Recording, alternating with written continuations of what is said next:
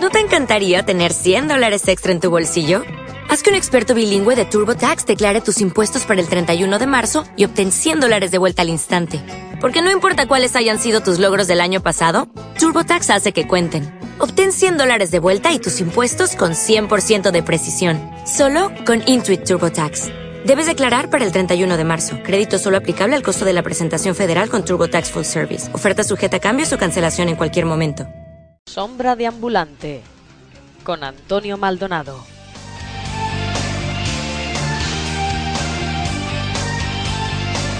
Bienvenidos, bienvenidas a un nuevo capítulo de Sombra de Ambulante. Mi admiración a los que pasáis todos los años la primavera con alergias. Este año me uno al club y estoy comprobando ya en mis propias carnes lo fastidioso que es. Pero bueno, en estos casos lo mejor es poner una sonrisa y ser positivos que ya va quedando menos para que llegue el verano. O al menos eso se supone.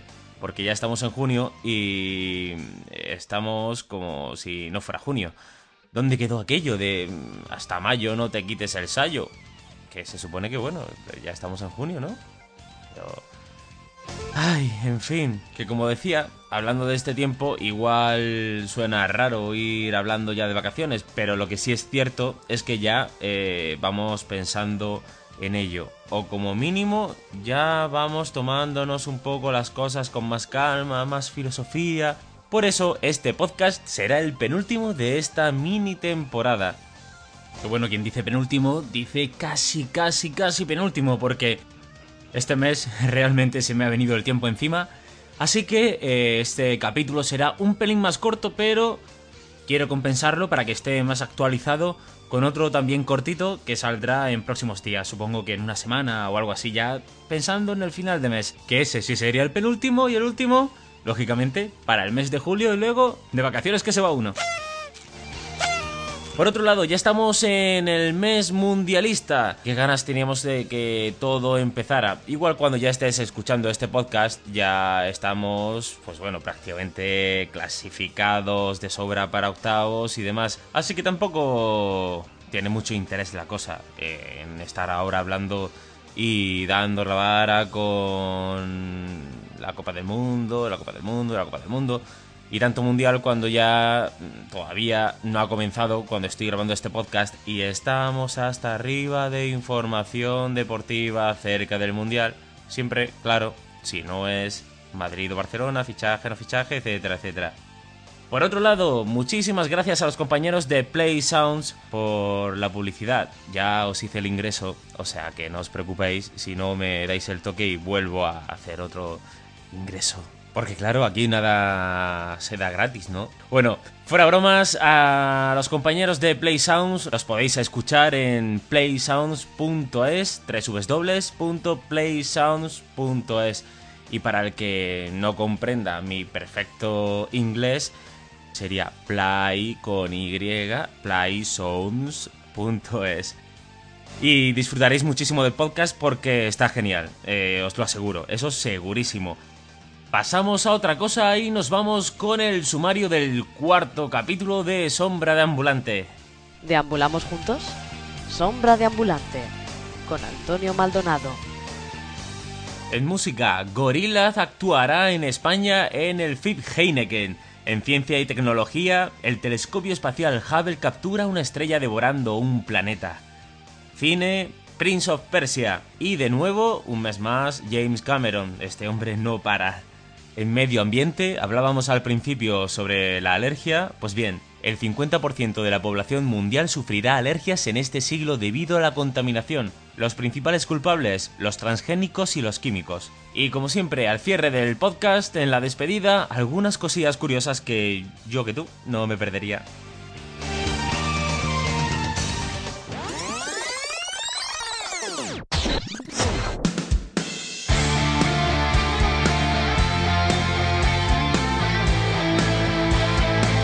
La banda virtual Gorillaz pasará por nuestro país este verano en un concierto que a los ojos de los mortales resulta tremendamente atractivo. Y digo a los ojos de los mortales porque ver a la banda virtual en directo tiene que ser todo un espectáculo. Como muchos ya sabréis, se trata de, como decía, un grupo virtual, liderado por Damon Alban, ex cantante de Blur. y cuyo personaje en Gorillaz se llama 2D. El resto de cantantes y músicos son colaboradores de otras importantes bandas que varían en cada situación.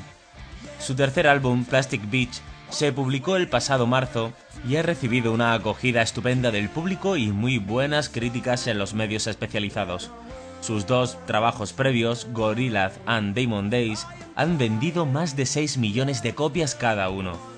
Así, Gorillaz se suma como cabeza de cartel a una amplia lista de artistas entre los que destacan grupos como Vampire Weekend, The Prodigy, Kasabian, Ray Daves, Lily Allen, DJ Shadow, Echo and the Bunnymen, Julian Casablancas, The Specials, Hot Ship, Stand Still y muchos artistas más. Todos ellos presentes, como os comentaba al principio, en el FIB Heineken los días 15, 16, 17 y 18 de julio en Benidorm. Para más información, www.fiberfib.com www.fiberfib.com Cambiando de evento, en cuanto a Eurovisión, la victoria ya sabéis que fue para Alemania, representada por Lena Meyer con el tema Satélite. Destacar también el decimoquinto puesto con 68 puntos de Daniel Dijes y su algo pequeñito el mejor resultado de un representante español desde que en 2004 el canario Ramón quedara en décimo lugar en Estambul con Para llenarme de ti. Y comentando muy brevemente algo sobre el resto de artistas, Moldavia con la canción Runaway estuvo también bastante bien dentro de lo que digamos fue el grupo de temas dance presentados en Oslo, aunque finalmente quedaran cuartos por la cola, eso sí, con 27 puntillos. Por otro lado, los representantes de Turquía, la banda Manga con Cool the Same, con una actuación al igual que el tema muy muy rockera, me encantó. Y personalmente una canción que marcó bastantes diferencias en la gala en la que quedaron segundos con 170 puntos.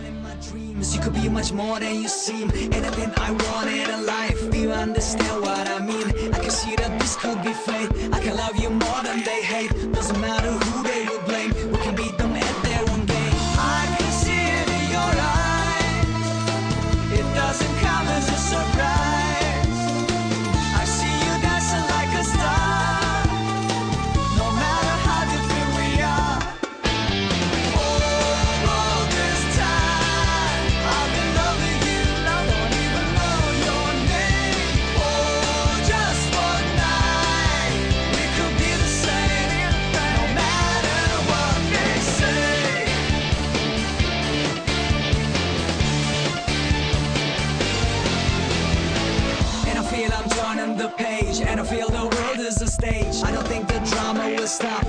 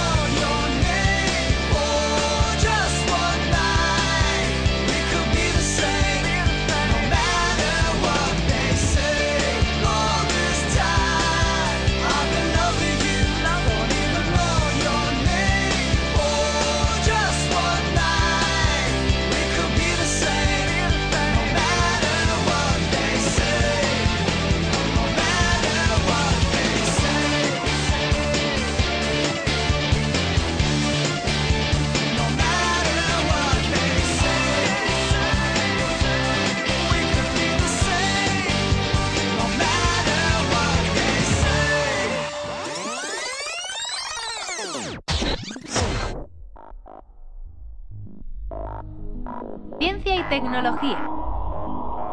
El Hubble captura una estrella devorando un planeta.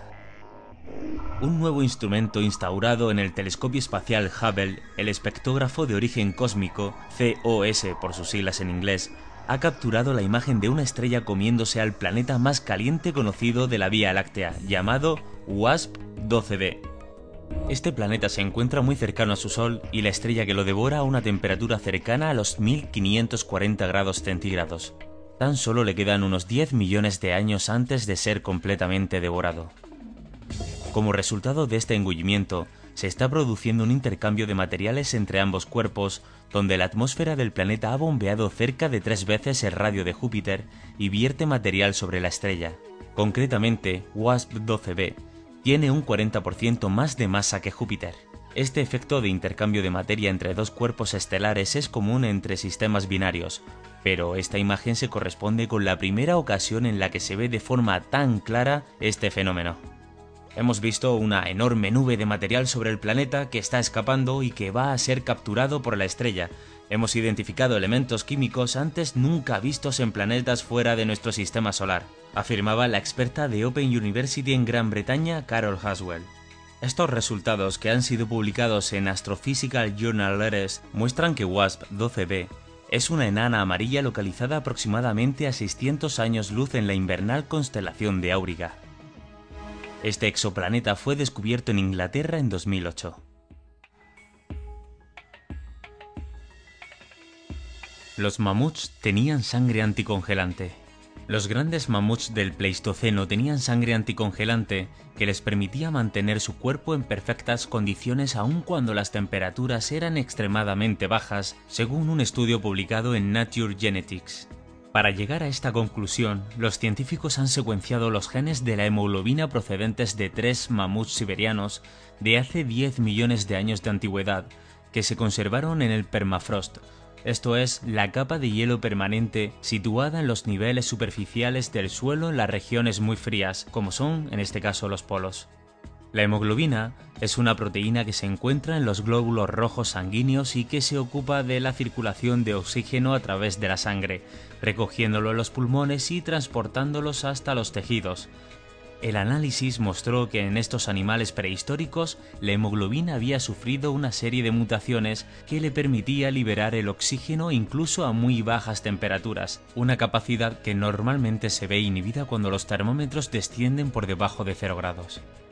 Según afirma Kevin Campbell, coautor del estudio e investigador de la Universidad de Manitoba, Canadá, ha sido como viajar a través en el tiempo y tomar una muestra de sangre de un mamut. Según su compañero Alan Cooper, director del Centro Australiano de ADN de la Universidad de Adelaida, ha sido muy significativo poder traer de vuelta una compleja proteína de una especie extinta de nuevo a la vida y descubrir importantes cambios bioquímicos que no se encuentran en ninguna especie viviente.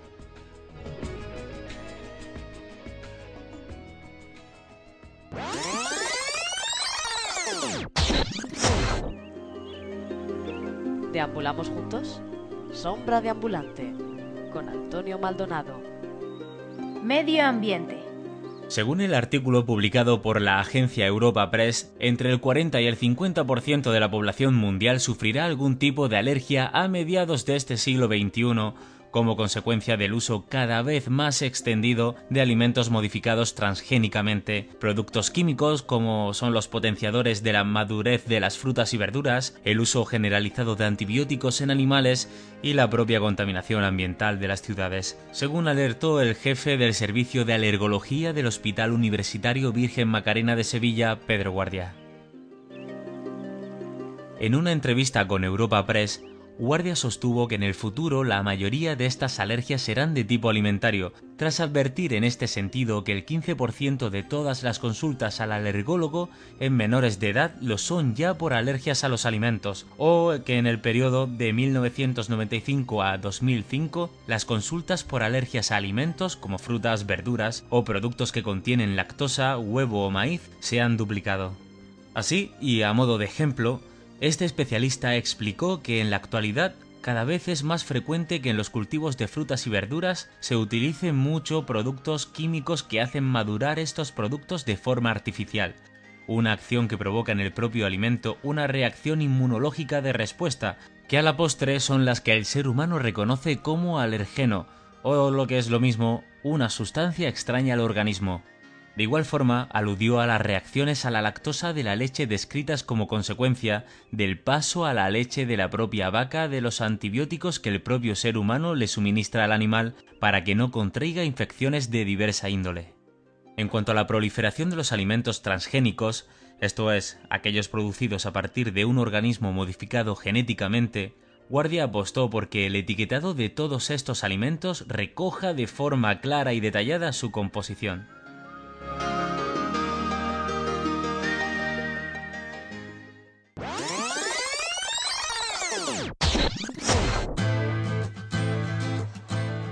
Cine. Prince of Persia, las arenas del tiempo. Se trata, como todos sabréis ya, de la adaptación del mítico juego, juego que por cierto nació a finales de los 80. Este film está dirigido por Mike Newell y narra las aventuras del príncipe Dastan, Jake Gyllenhaal, que lucha en la Persia medieval contra un malo malísimo que hará todo lo que haga falta con tal conseguir lo que desea. Entre todo esto, Dastan se topará, como no, con la preciosa princesa Tamina, interpretada por la guapísima Gemma Arterton, y en ella encontrará, aunque le cueste lo suyo, una aliada junto con otros personajes que irán apareciendo durante toda esta aventura donde el elemento protagonista son las arenas del tiempo. En mi opinión, bastante buena, muchos guiños al videojuego y sobre todo muy muy entretenida. Jake Gyllenhaal está genial como Dastan, aunque al principio no pudiera parecer eso. Pues bien, sí, está genial. Al igual que Gemma Arterton, como decía, un bellezón. Destacar también al malo malísimo, a Ben Kingsley, que el papel le viene como anillo al dedo.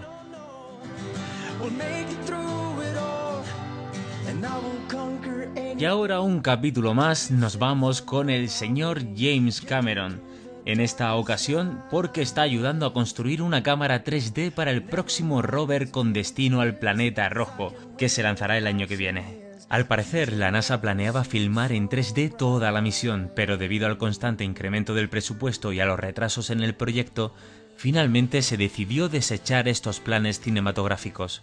Pero en enero pasado, Cameron se reunió con el administrador de la Agencia Espacial Estadounidense, Charles Bolden, y consiguió hacerle cambiar de opinión, según informa Collider.com. Cameron declaraba que es una misión muy ambiciosa, es una misión muy emocionante. Los científicos van a poder responder a muchas preguntas importantes acerca de la habitabilidad pasada y potencialmente futura de Marte. Después de la reunión, la NASA se comprometió a invertir en la cámara, que se emplazará en la parte superior del mástil del rover y filmará a 10 fotogramas por segundo. Joey Crisp científico del proyecto, ha asegurado que podría filmar una película con la imagen de nubes que se mueven en el cielo o de un remolino de polvo en movimiento.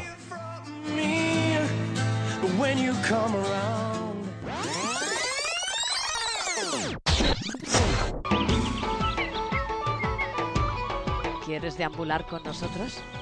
Escucha Sombra de Ambulante con Antonio Maldonado.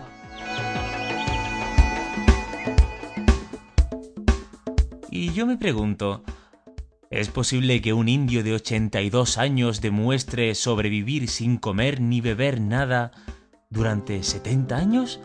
Madre mía. Prala Yani es un ermitaño indio de 82 años que aseguró no haber bebido ni comido nada en los últimos 70 años. Ha sido puesto a prueba por un grupo de médicos y sorprendentemente el anciano ha demostrado que es capaz de estar totalmente en ayunas durante días sin mostrar ningún tipo de debilidad. Los médicos, tras dudar de que fuera posible que este anciano hubiese sobrevivido así siete décadas, decidieron hacerle unas pruebecillas. Durante días estuvo en el hospital indio de Sterling, controlado por 35 especialistas y vigilado durante las 24 horas del día por cámaras de seguridad. De esta manera pudieron comprobar asombrados cómo en ningún momento comió o bebió absolutamente nada, y lo que era más sorprendente, no mostró ninguna muestra de debilidad. Según dicen, incluso prefiere las escaleras al ascensor. Los médicos continúan sin encontrar una explicación científica a este caso y aseguran que el caso de Pralat puede servir para desarrollar estrategias para sobrevivir en situaciones en las que no se disponga de agua ni de comida. El ermitaño asegura que es capaz de sobrevivir gracias a la bendición de una diosa que se le apareció a los 12 años y le tocó la lengua con el dedo. ahora pensando en tantos años sin comer, pues uno tiene hambre. Así que nada, me despido hasta el próximo capítulo que yo voy a tomarme un piccolo Hasta el próximo, un abrazo.